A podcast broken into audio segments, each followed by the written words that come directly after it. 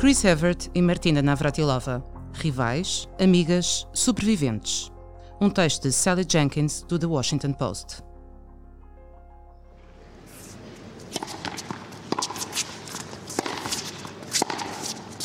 Há um ritmo audível num grande slam. Um tum-tum, tum-tum de pancadas, com batimentos cardíacos por minuto, que se torna cada vez mais fraco à medida que o torneio avança.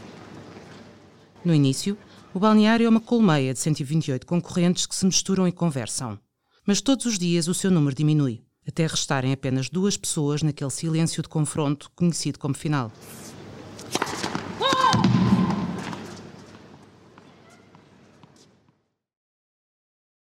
Durante muitos anos, Chris Evert e Martina Navratilova foram quase sempre as duas últimas, deixadas sozinhas numa sala tão vazia, mas tão íntima, que praticamente conseguiam ouvir o que se passava no peito da outra. Tum-tum. Vestiam-se lado a lado. Esperavam juntas, por vezes comiam juntas e entravam juntas na arena. Depois, jogavam uma partida que parecia um interrogatório pessoal em que se confessavam uma à outra, até emocionalmente, num espaço em que não havia lugar a concessões. Por fim, regressavam àquela pequena divisão, onde tomavam banho e mudavam de roupa, observando com olhares de soslaio o triunfalismo ou as lágrimas da outra, estados para além da mera pele nua. Ninguém mais poderia entender, exceto a outra. Ela conhecia melhor do que eu me conhecia a mim, diz Navratilova. Conhecem-se há 50 anos, ou seja, mais tempo do que dura a maioria dos casamentos. Além dos parentes de sangue, Navratilova salienta: Conheço a Chris há mais tempo do que qualquer outra pessoa na minha vida e o mesmo se passa com ela. Ultimamente, nunca estiveram tão próximas, um facto que se recusam a desvalorizar com sentimentalismos. A amizade tem tido altos e baixos, admite Havert.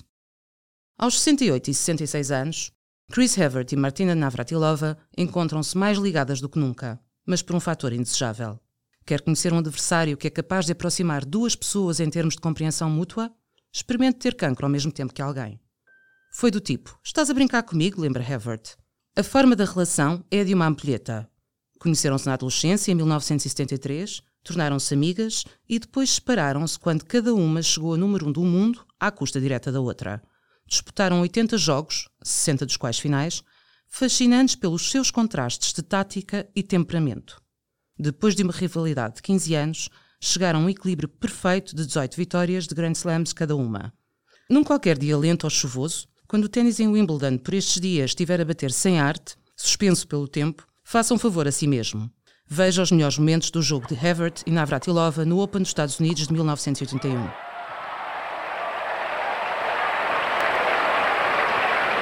Unbelievable.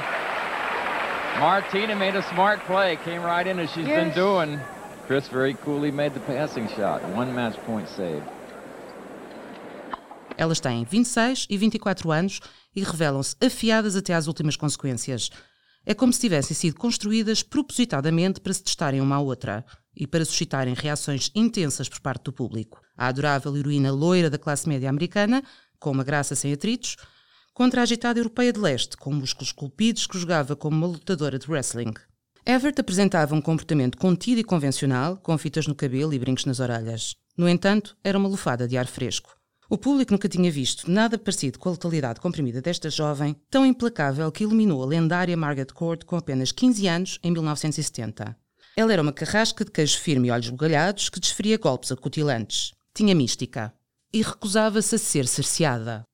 Ao manter-se no primeiro lugar do ranking durante cinco anos consecutivos, reservou-se o direito de cortejar o perigo romântico com uma série desconcertante de homens famosos, nem todos adequados a uma simpática rapariga católica – desde o rude Jimmy Connors até ao ator superstar Burt Reynolds, e de os colocar em segundo lugar, atrás da sua carreira.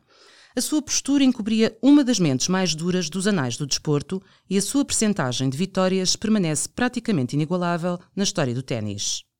Navratilova era o seu inverso, uma canhota emotiva e fulgurante que desafiava todas as definições tradicionais de heroína com uma militância nervosa.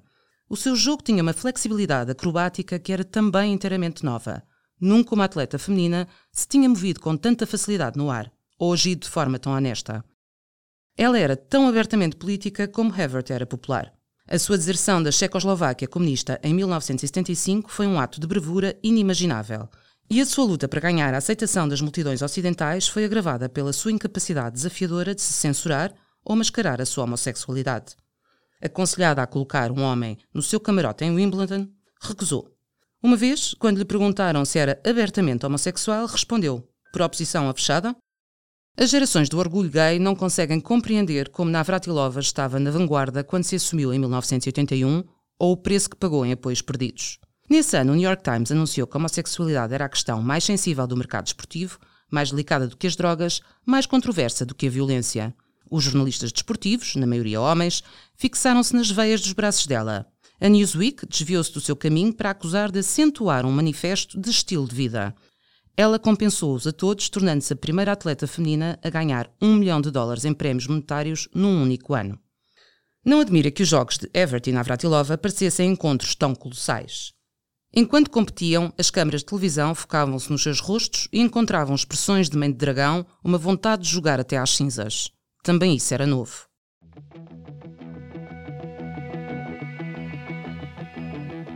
Vidas paralelas. Outrora, tinha sido considerado antinatural que uma mulher lutasse com uma intensidade tão descarada. Como o próprio agente Everett disse em 1981, esperava-se que as estrelas do desporto feminino fossem femininas e não demasiado gananciosas nas suas negociações, enquanto os seus homólogos masculinos podiam ganhar todos os cêntimos e sentir-se muito confortáveis com isso. Já não é assim. Everett e Navratilova tinham estabelecido o seu direito comum de ir até aos confins do mundo para conseguir o que queriam, lembra Everett. Na altura em que Everett e Navratilova se retiraram dos jogos de singulares, em 1989 e 1994, tinham chegado ao entendimento mútuo. Não só estavam empatadas, com o mesmo número de títulos importantes, como a rivalidade era tão transcendente que se tornaram uma espécie de realização conjunta. Depois de se reformarem, seguiram percursos estranhamente semelhantes. Eram vizinhas em Aspen, Colorado, e na Florida, vivendo por vezes a poucos minutos uma da outra. A base de longa data de Everett é Boca Raton, enquanto Navratilova tem uma casa em Miami Beach, bem como uma pequena quinta, mesmo ao cimo da estrada, na terra natal de Everett, onde mantém uma grande quantidade de galinhas. Ela traz móveis graceja a Everett. Cada uma delas acabou por se dedicar a comentar transmissões de ténis, o que significa que continuaram a encontrar-se nas quinzenas do Grand Slam. As nossas vidas são tão paralelas que é estranho quando pensamos nisso, admite Navratilova. Tornaram-se no tipo de amigas que falavam e enviavam mensagens de texto semanalmente, por vezes trocando confidências pela noite dentro, e que se podiam provocar mutuamente com uma malícia que não tolerariam a mais ninguém. Quando Navratilova fez 60 anos, Everett ofereceu-lhe uma caixa Cartier. No seu interior, um colar com três anéis de ouro branco a representarem as duas e a sua longa amizade. Acho que sou uma espécie de homem na nossa relação, oferecendo-lhe joias, brinca Everett. Os paralelos eram engraçados, até o deixarem de ser. Em janeiro de 2022, Everett soube que tinha cancro do ovário na fase 1. E quando embarcou em seis ciclos exaustivos de quimioterapia, Navratilova tirou o colar Cartier da sua caixa de joias e pô-lo ao pescoço como se se tratasse de um talismã. Usava-o sempre que queria que ela ficasse boa, diz Navratilova. Durante meses, nunca o tirou. Só uma coisa a obrigou a tirá-lo, a radiação. Em dezembro de 2022, Navratilova recebeu o seu próprio diagnóstico. Ela não tinha um, mas dois cancros em fase inicial, na garganta e na mama. Num dia de fim de primavera, Everett e Navratilova sentaram-se juntas num elegante hotel de Miami, ambas finalmente livres do cancro. Everett estava há poucas semanas de ser submetida à sua quarta cirurgia em 16 meses, uma reconstrução na sequência de uma mastectomia, a que foi submetida no final de janeiro. Navratilova tinha acabado de terminar a última sessão de um protocolo escaldante de radiação e quimioterapia, durante o qual perdeu 29 quilos. Brincava com um prato de massa sem glúten, feliz por poder engolir sem dor. Estavam finalmente prontas para olhar por cima dos ombros e contar algumas histórias. Histórias novas, mas também algumas antigas que se sentiam frescas, ou vinham com uma nova franqueza. Everett recordou o dia em que telefonou a Navratilova para lhe dizer que tinha cancro. Ela foi uma das primeiras pessoas a quem contei, a Severa. Espera aí. Estará Everett a dizer que a rival que lhe infligiu os cortes profissionais mais profundos da sua vida cuja mera linguagem corporal no campo a fez entrar em convulsão, foi uma das primeiras pessoas com quem quis falar quando recebeu o diagnóstico do cancro? Uma coisa é partilhar uma história bonita, ser vizinha e trocar presentes e provocações, mas são mesmo esse tipo de confidentes? E será que o mesmo se aplica a Navratilova? Será que Everett, cuja mera existência significava que, por muito que ganhasse, nunca poderia realmente ganhar, que a certa altura a dominou com uma arrogância enfurecedora, foi das primeiras pessoas a quem telefonou quando teve cancro? É isso que estão a dizer? Sim, é. Quando lhe telefonei, tive a sensação de estar a regressar a casa, confessa Everett. Mais um momento, por favor, recuemos no tempo.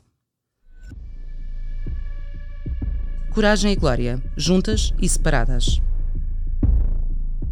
As duas tenistas conheceram-se a 25 de fevereiro de 1973 na sala de estar dos jogadores numa passagem na Florida. Everett, de 18 anos, estava a jogar gamão com um oficial do torneio numa mesa junto a uma parede. Embora já fosse uma jogadora de topo há dois anos, era tímida por natureza e sentia-se isolada pela sua fama e pelo estereótipo circunscrito que a acompanhava. A Sports Illustrated descreveu-a como um composto de Sandra Dee e, sim, de uma tarte de maçã, com o que ela lidou cultivando uma boca fechada e sardónica.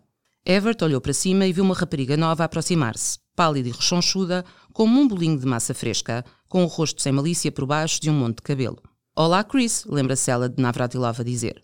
Do ponto de vista de Navratilova, de 16 anos, foi Everett quem falou primeiro, dando-lhe um doce olá murmurado e um pequeno aceno. Oh, meu Deus! Chris Everett cumprimentou-me, pensou Navratilova.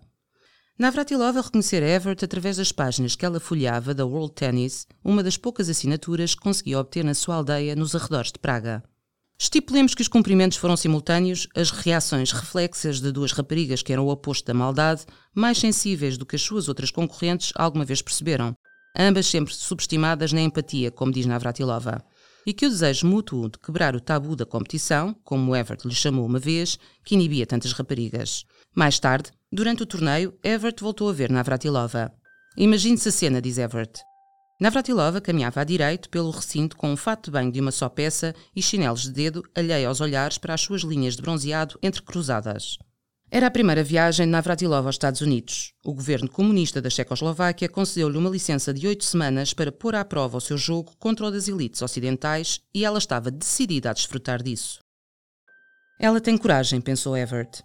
O primeiro jogo que reuniu, um mês depois, em Akron, Ohio, a 22 de março de 1973, é cristalino para ambas meio século depois. Apesar de Everett ter vencido em sets diretos, Navratilova empurrou-a para um 7-6 no primeiro.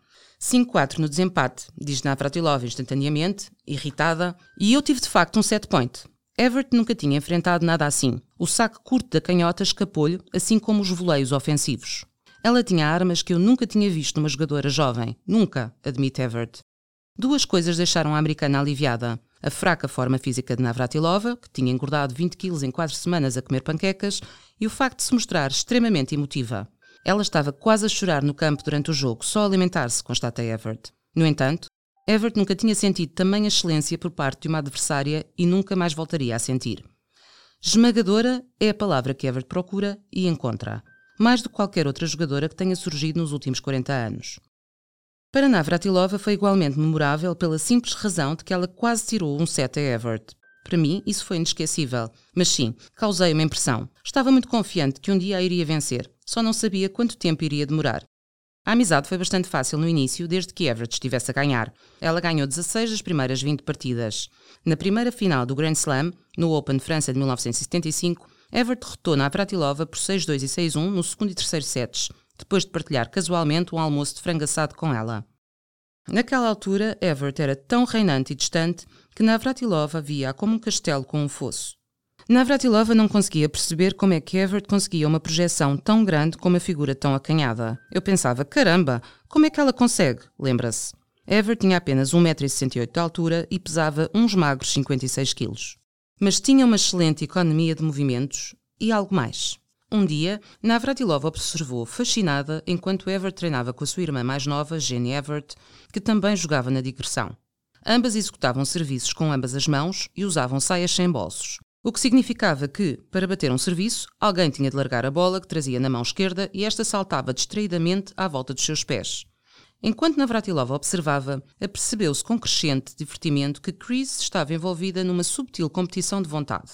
Era uma espécie de luta mental, recorda Navratilova. Quem é que ia bater a primeira bola? Porque quem não acertasse primeiro teria de largar a bola. Chris nunca perdeu a oportunidade de bater primeiro. Era uma coisa pequena, mas exigia uma grande determinação, diz Navratilova. E ela nunca falhou. Ficou registado. No final da sessão, Navratilova compreendeu que a maior arma de Everett era o seu cérebro. A própria Navratilova era tão mentalmente distraída que seguia o voo de um pássaro no céu do estádio. Os seus pensamentos e sentimentos pareciam passar diretamente por ela sem serem filtrados. Everett não podia deixar de ser desarmada por esta jovem de coração aberto e sem restrições que parecia ter fome de experimentar tudo: panquecas, tempo de piscina, liberdade, amizade, carros velozes. O desejo de Everett de fazer amizade com Navratilova venceu as suas reservas. Everett convidou-a para ser sua parceira de pares e até levou a um encontro duplo com Dean Martin Jr., filho do conhecido entertainer, e Desi Arnaz Jr., o amigo ator de Martin e colaborador de uma banda pop. Os ídolos adolescentes levaram Everett e Navratilova a um cinema drive-in. As tenistas viajavam juntas, treinavam juntas e até tomavam um café antes de se defrontarem nas finais. Eu era um osso duro de roer, observa Everett. Mas ela era tão inocente e quase vulnerável quando era nova que eu confiava em estar segura com ela. Durante jantares e copos de vinho, Navratilova descobriu o lado rebelde de Everett, que se expressava com uma salinidade insuspeita. Everett deliciava-se a contar a Navratilova piadas escandalosamente sujas. A banalidade exterior da rapariga que se atirava do pedestal aumentava as explosões de riso de Navratilova. A cortina caía, aponta Navratilova. E o engraçado é que Chris saía. O filtro tinha desaparecido, os muros tinham desabado, e foi aí que percebi que ela mantinha as cartas perto do peito, mas ela, no fundo, era muito maliciosa.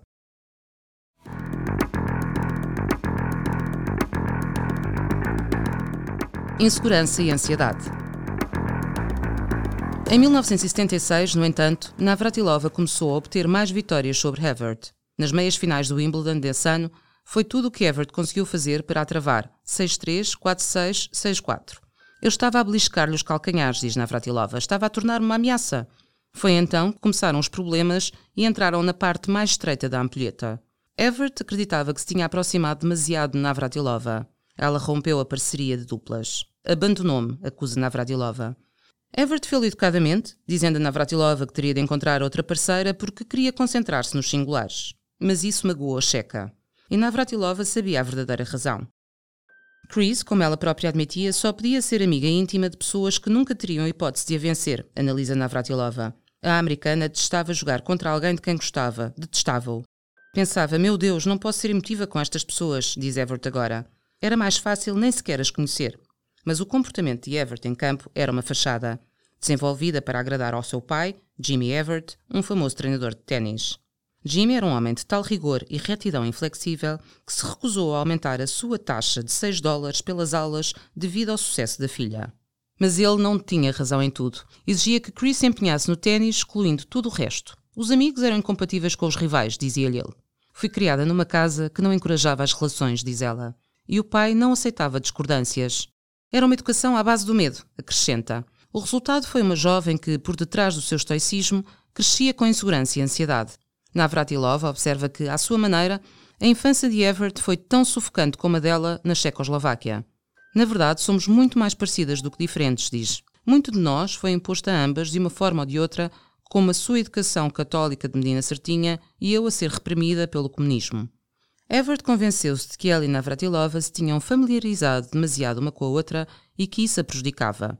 Por isso separei-me dela, admite. Foi uma má altura para Navratilova que se sentia duplamente afastada.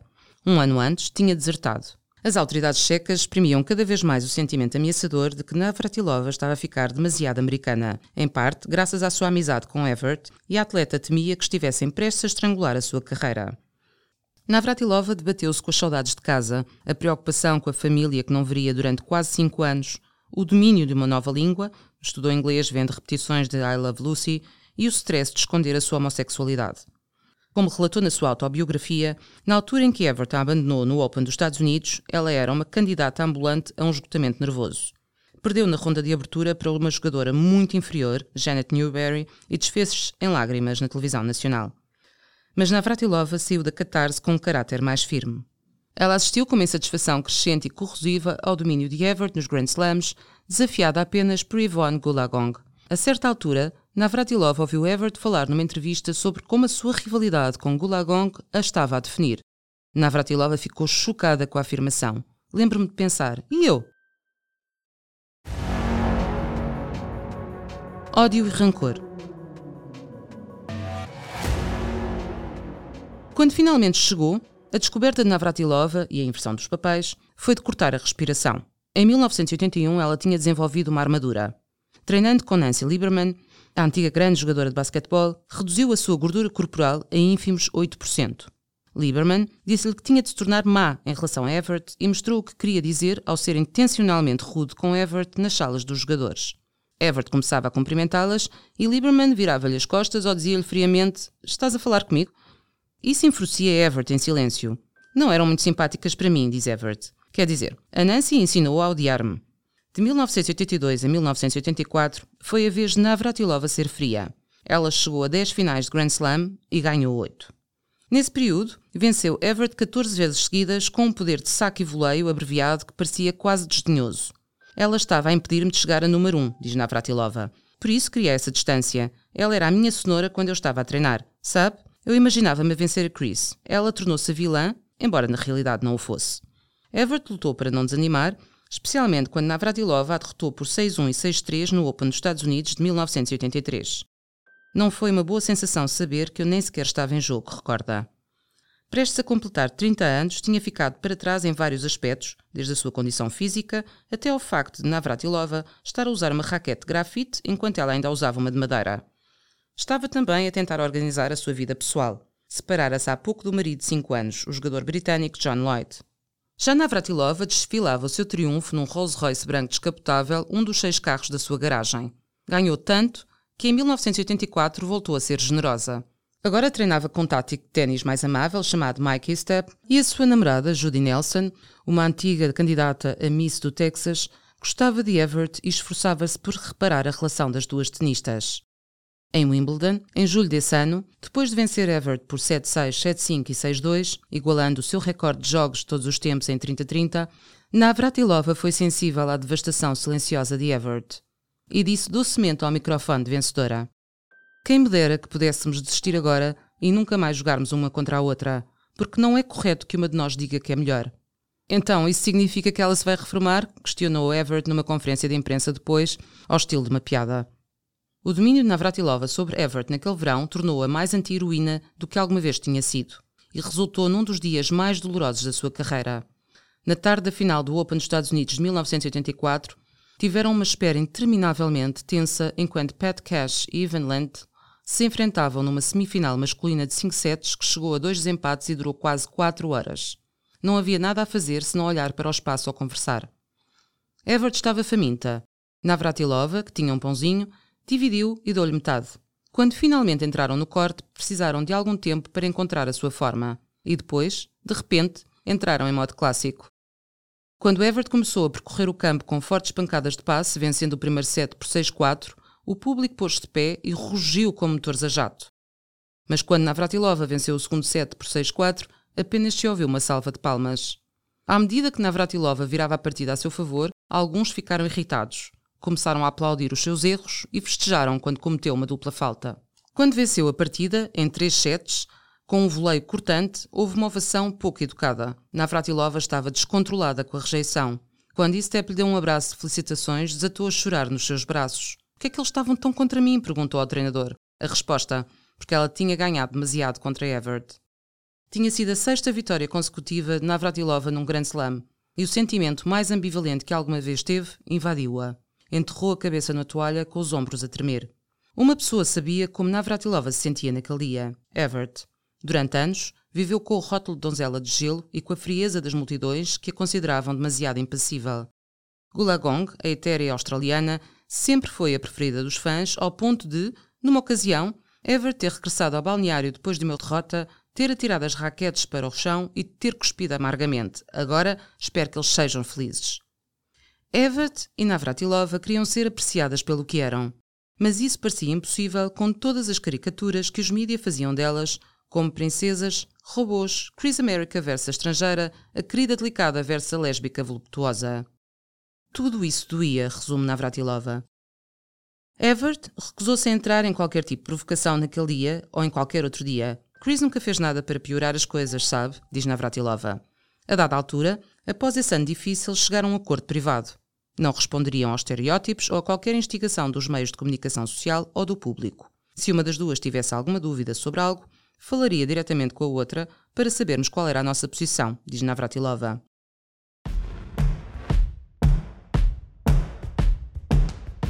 as duas últimas a ficar de pé. No início de 1985, Everett derrotou Navratilova pela primeira vez em mais de dois anos no Virginia Slam. Ninguém vence Chris Everett 15 vezes seguidas, disse a própria, sem rodeios.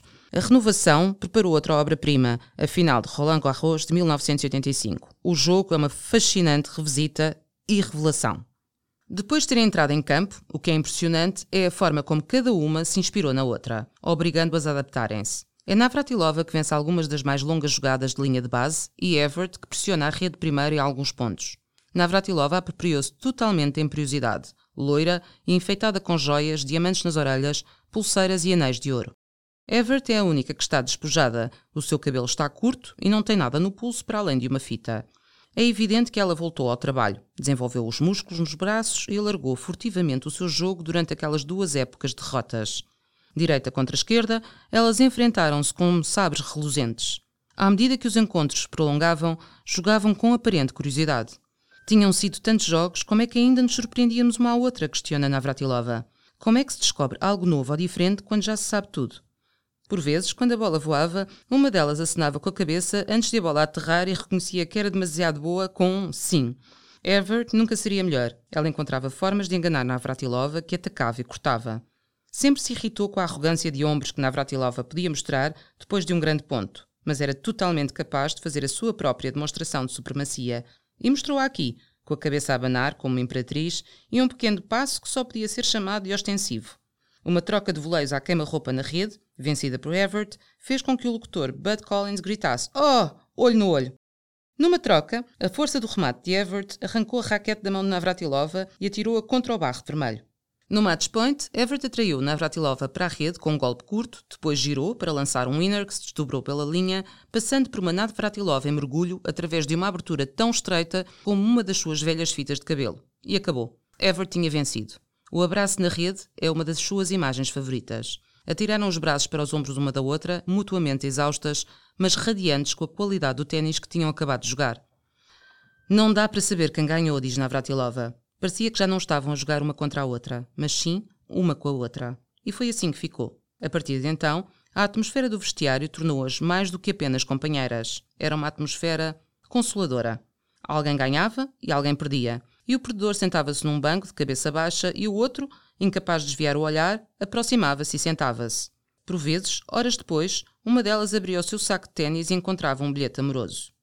Éramos as duas últimas a ficar de pé, diz Everett. Via no seu ponto mais alto e no seu mais baixo. E acho que o facto de nos vermos dessa forma, na parte vulnerável, é outro nível de amizade. Em 1986, Navratilova deveria regressar à Checoslováquia pela primeira vez desde a sua deserção para jogar pela equipa da Taça da Federação dos Estados Unidos. Vais? perguntou ela a Everett. Não sei como me vão tratar. Everett estava a sofrer uma lesão no joelho, mas foi. Navratilova ficou radiante por serem companheiras de equipa para variar. Por uma vez, podíamos ser felizes ao mesmo tempo, explica. Everett foi recompensada com uma experiência extraordinária. Viu a sua amiga ser aplaudida de pé enquanto os funcionários cheques olhavam para os seus sapatos. Na última edição do Wimbledon de Everett, em 1989, houve mais uma cena extraordinária. Nessa altura, Everett já estava a fraquejar com a sua intensidade desgastada. Nos quartos de final, corria o risco de perder de forma indigna para Laura Gularza, a 87ª classificada. Ela perdia por 5 a 2 no terceiro set, a apenas dois pontos da derrota. Não é assim que quero terminar a minha carreira, pensou com tristeza. Navratilova, que estava a assistir pela televisão na sala dos jogadores, levantou-se e correu para o corte. Sentou-se na bancada. Vamos lá, Chrissy! A voz de Navratilova ecoou no silêncio do campo. Ever teve apenas um momento para se sentir comovida, tocada. Nesse momento, Gularza disparou um voleio. Everett correu atrás. Esticada, puxada quase para as bancadas, com o backhand totalmente esticado, Everett fez um passo gritante para o fundo da pista, que se enrolou à volta do poste da rede e bateu no canto oposto. Vitória limpa.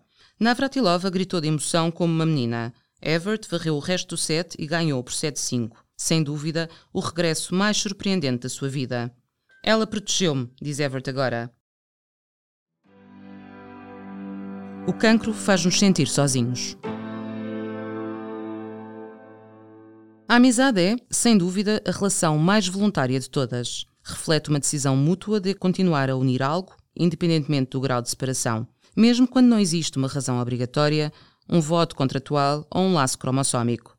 Everett e Navratilova continuaram a encontrar razões para se agarrarem à relação, ao ponto de se envolverem de forma hilariante nos assuntos pessoais uma da outra. É um facto que Navratilova arranjou a Everett o homem que continua a ser o mais importante da sua vida, Andy Mill. No final da carreira de Everett, Navratilova sabia que ela estava sozinha e deprimida depois do divórcio com Lloyd, o que levou Jimmy Everett a deixar de falar com a filha. Navratilova convidou Everett para passar o Natal com ela em Aspen, levou a esquiar e a uma festa de Ano Novo no Hotel Jerome, onde sabia que haveria muitos homens bonitos. Nessa noite, Everett conheceu o incrivelmente belo Mill, que no dia seguinte, galantemente, a acompanhou numa descida íngreme, esquiando de costas e segurando-lhe as mãos. No final da semana, quando Navratilova fazia as malas para partir para o Open da Austrália, Everett apareceu-lhe à porta. Importas que eu fique por cá uns dias? perguntou. Navratilova arqueou uma sobrancelha e sorriu. Claro. Com a casa só para si, Everett teve o seu primeiro encontro com Mill, levando o cavalheiro a exclamar na manhã seguinte: Meu Deus, estou com a Chris Everett na cama da Martina Navratilova. O casamento de Everett com Mill, em 1988, marcou a rara ocasião em que Navratilova usou uma saia. Anos mais tarde, Navratilova ainda estava a provocar Everett. Eu devia ter posto aquela cama no eBay. Em 2014, quando Navratilova casou com a sua parceira de longa data, Julia Lamigova, não teve de pensar muito para saber quem escolheria para sua dama de honor. Everett estava ao seu lado. Obviamente, remata Navratilova. Navratilova nunca tinha dito devidamente a Everett o quanto o seu apoio inabalável contra a homofobia tinha significado. Especialmente em momentos cruciais, como em 1990, quando a campeã australiana Margaret Court chamou a Navratilova um mau exemplo por ser homossexual. A Martina é um exemplo para mim, declarou Everett publicamente. Como disse Navratilova, Everett era amiga dos homossexuais antes de ser possível sê-lo. Isso tornou a vida pública de Navratilova incalculavelmente mais suportável. Foi mais do que agradável, diz Navratilova agora, sobre a posição de Everett. Foi enorme. Em questões de caráter, Everett subestima-se a si própria, diz Navratilova. Eis a situação em que se encontravam quando chegaram os cancros. Ever tinha acabado de criar três filhos adorados até à idade adulta e estava novamente solteira depois de um ajuste de contas psicológico. A sua longa contenção emocional acabou por implodir em 2006. Deixou Mill, pelo antigo golfista profissional Greg Norman, uma decisão que se revelaria um erro. A relação acabou ao fim de 15 meses. Decidida a conhecer-se melhor, foi para o psicólogo. A intenção? Perceber o que me faz vibrar e como estou ligada, porque estou ligada da forma que estou e porque cometi erros da forma como cometi, explica. Emergiu com uma autoconsciência perturbadora. Restabeleceu a proximidade com Mill e reinvestiu na sua segunda vocação como mentora de jovens prodígios nos campos de ténis de desenvolvimento que fundou. Com mais de 60 anos, ainda conseguia estar duas horas num corte com mulheres com um terço da sua idade. A seguir a ela, Navratilov encontrou a sua âncora em Lemigova, com quem criou duas filhas e cuidou de uma série de animais, burros, cabras, cães e aves exóticas, incluindo um papagaio falador chamado Pushkin. Uma das grandes esportistas mais lidas de sempre absorveu tomos como The Road to Unfreedom de Timothy Snyder sobre o fascismo crescente com uma inteligência capaz de iluminar uma encosta. Em fevereiro de 2020 apareceu um anúncio de funeral no jornal. A missa por Jean Everett seria celebrada às 10 horas na igreja de Santo António. Everett assistira com crescente pesar à luta da sua preciosa irmã mais nova contra um cancro dos ovários até ficar com os braços feridos pelas agulhas e ter apenas 35 quilos. Sentada num banco estava Navratilova, que passaria as 12 horas seguintes ao lado de Everett. Assistiu à cerimónia fúnebre e depois sentou-se com Everett e com a sua família até às 10 da noite. Quase dois anos após a morte de Jean, em novembro de 2021, Everett recebeu uma chamada inesperada da clínica de Cleveland. Os testes genéticos a que Jean tinha sido submetida durante a sua doença tinham sido reavaliados com um novo estudo e ela tinha uma variante BRCA1. O médico recomendou que Everett fizesse o teste imediatamente. No dia seguinte, Everett fez o teste e também ela tinha a mutação. O seu médico recomendou uma esterectomia imediata.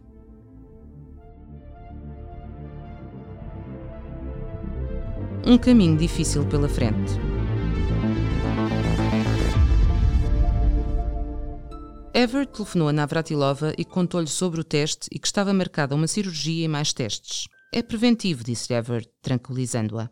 Do outro lado do telefone, ouviu Navratilova exalar um longo suspiro de desânimo inarticulado.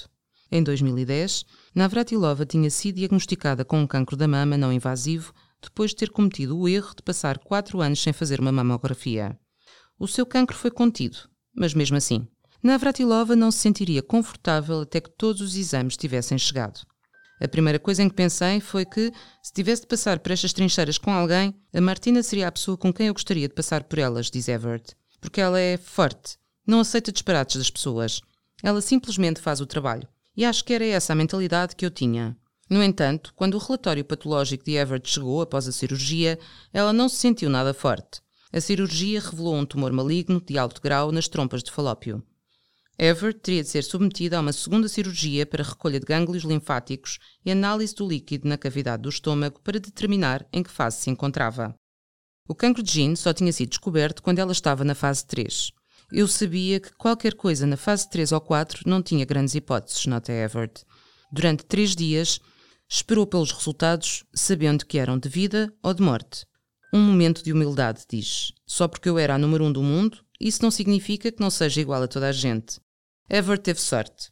O cancro não tinha progredido. Se ela tivesse esperado mais três meses para fazer o teste, provavelmente ter-se espalhado. Logo que lhe foi possível, Ever tornou público o seu diagnóstico para encorajar a realização de testes. Estima-se que 25 milhões de pessoas sejam portadoras de uma mutação igual à de Everett, e tal como ela, 90% delas não fazem ideia. Sentia-me bem, estava a fazer exercício e tinha cancro, conta. Everett ainda tinha um caminho difícil pela frente, com seis ciclos de quimioterapia, mas as suas hipóteses de recuperação eram de 90%.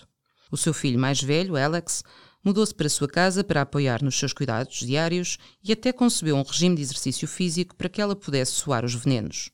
Mill levou a todos os tratamentos de quimioterapia e deu-lhe a mão.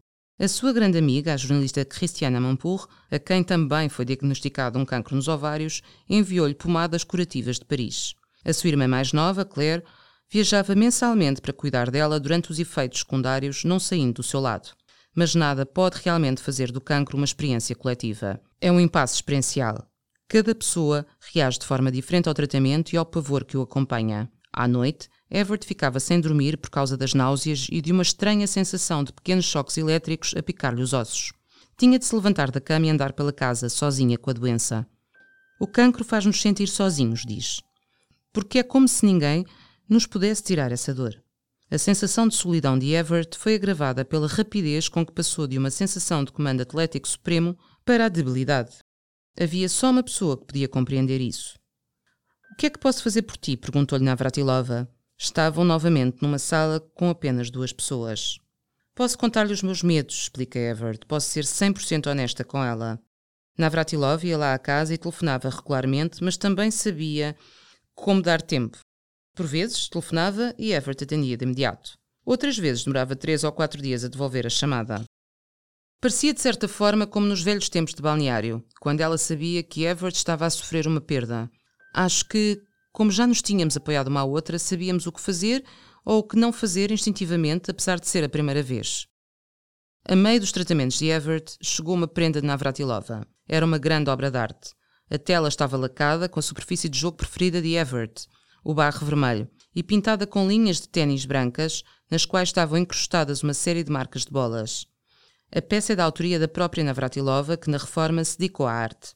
A tela era realmente um retrato, de Everett, da precisão requintada e medida do seu jogo, uma homenagem. Everett pendurou imediatamente num lugar de destaque na sua sala de estar. Após cada ciclo de tratamento, Everett recuperava com uma tenacidade que espantava Navratilova. Ela implorava aos médicos: Posso ir para uma passadeira?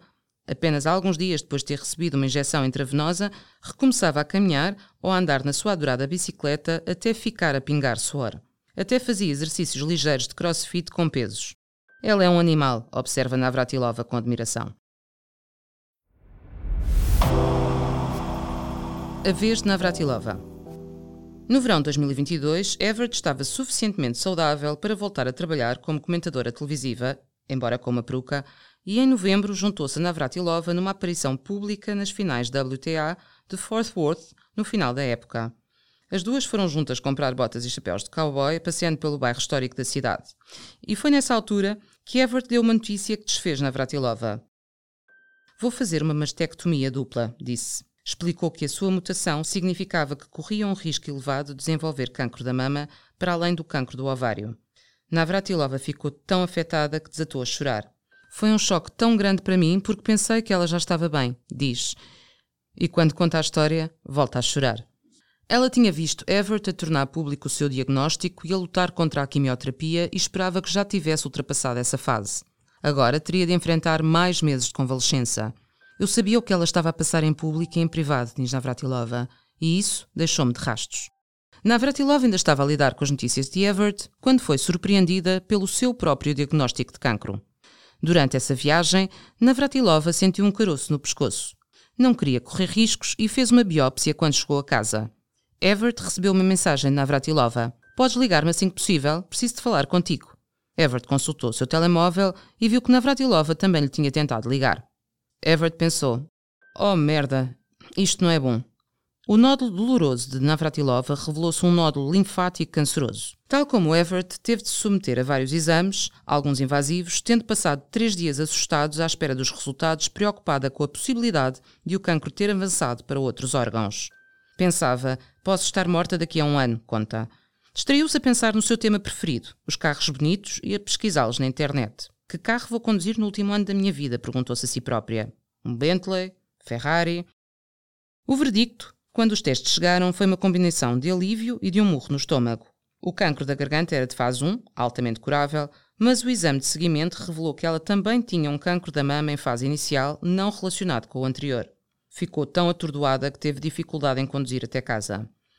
Mas quando Everett a contactou por telefone, Navratilova estava incrédula e cheia de medo. Senti que aquilo a tinha irritado mais do que qualquer outra coisa, diz. Ela estava zangada. Dá para acreditar? atacou Navratilova. Está na minha garganta e depois encontraram algo no meu peito. Durante um minuto, as duas consideraram a bizarria de ambas lutarem contra o cancro ao mesmo tempo. Navratilova sempre tinha perseguido Everett, mas não queria persegui-la nesta corrida. Meu Deus, acho que estamos a levar isto para um nível totalmente novo, disse Navratilova.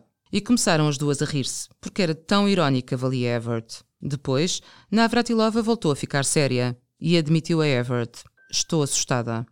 Era a mesma sensação súbita de mortalidade, a mesma sensação de que afinal não és assim tão especial que Everett tinha tido. Como atleta de alta competição, pensa-se que se vai viver até aos 100 anos e que se pode superar tudo, diz Navratilova. E depois apercebemos-nos: não consigo superar isto. Por isso, partilhar esse medo era fácil, mais fácil com ela do que com qualquer outra pessoa.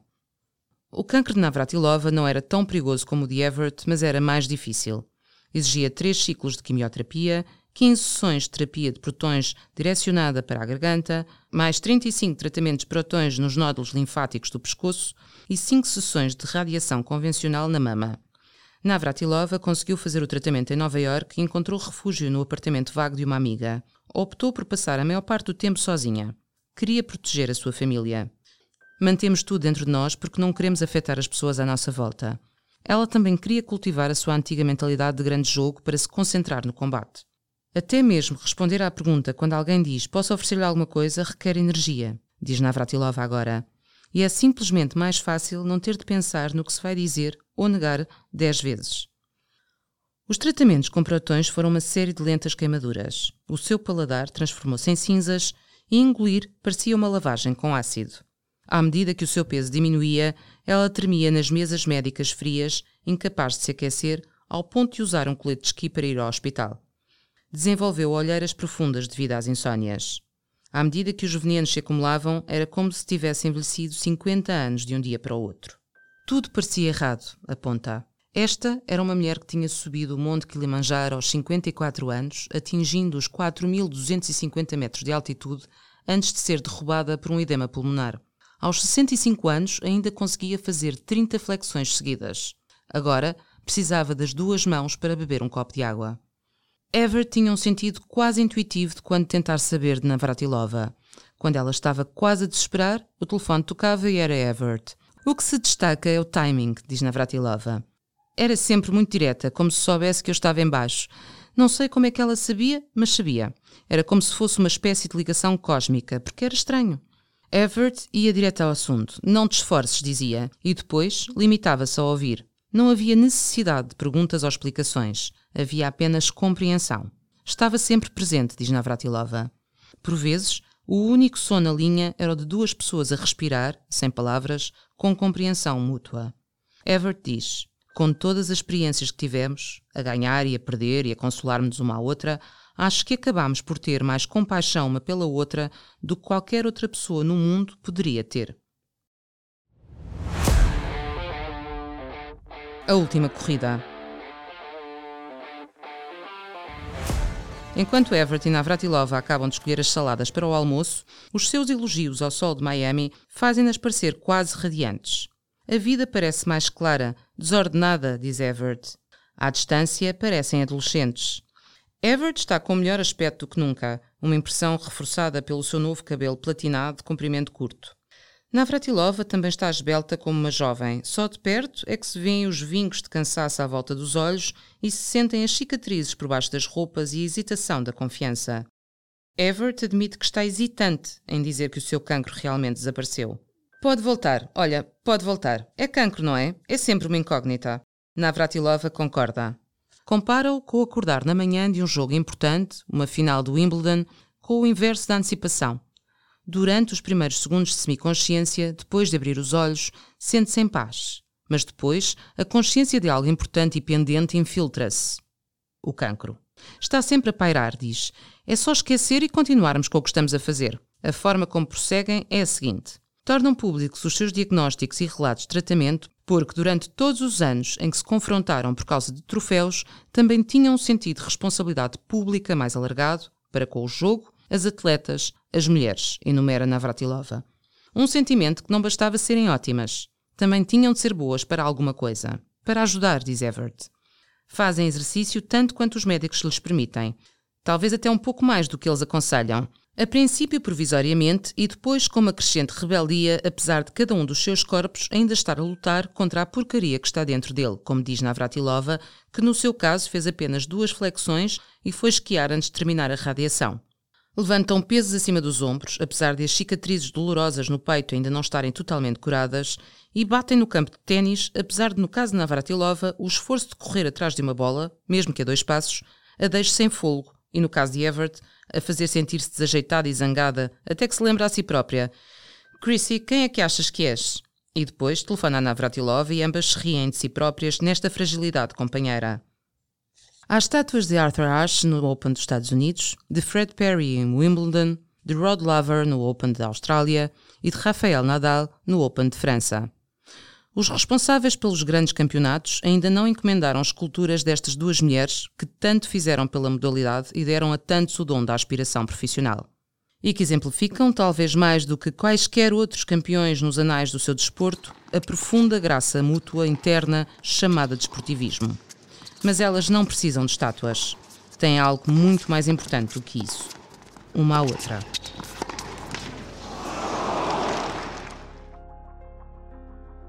Chris Evert e Martina Navratilova, rivais, amigas, sobreviventes.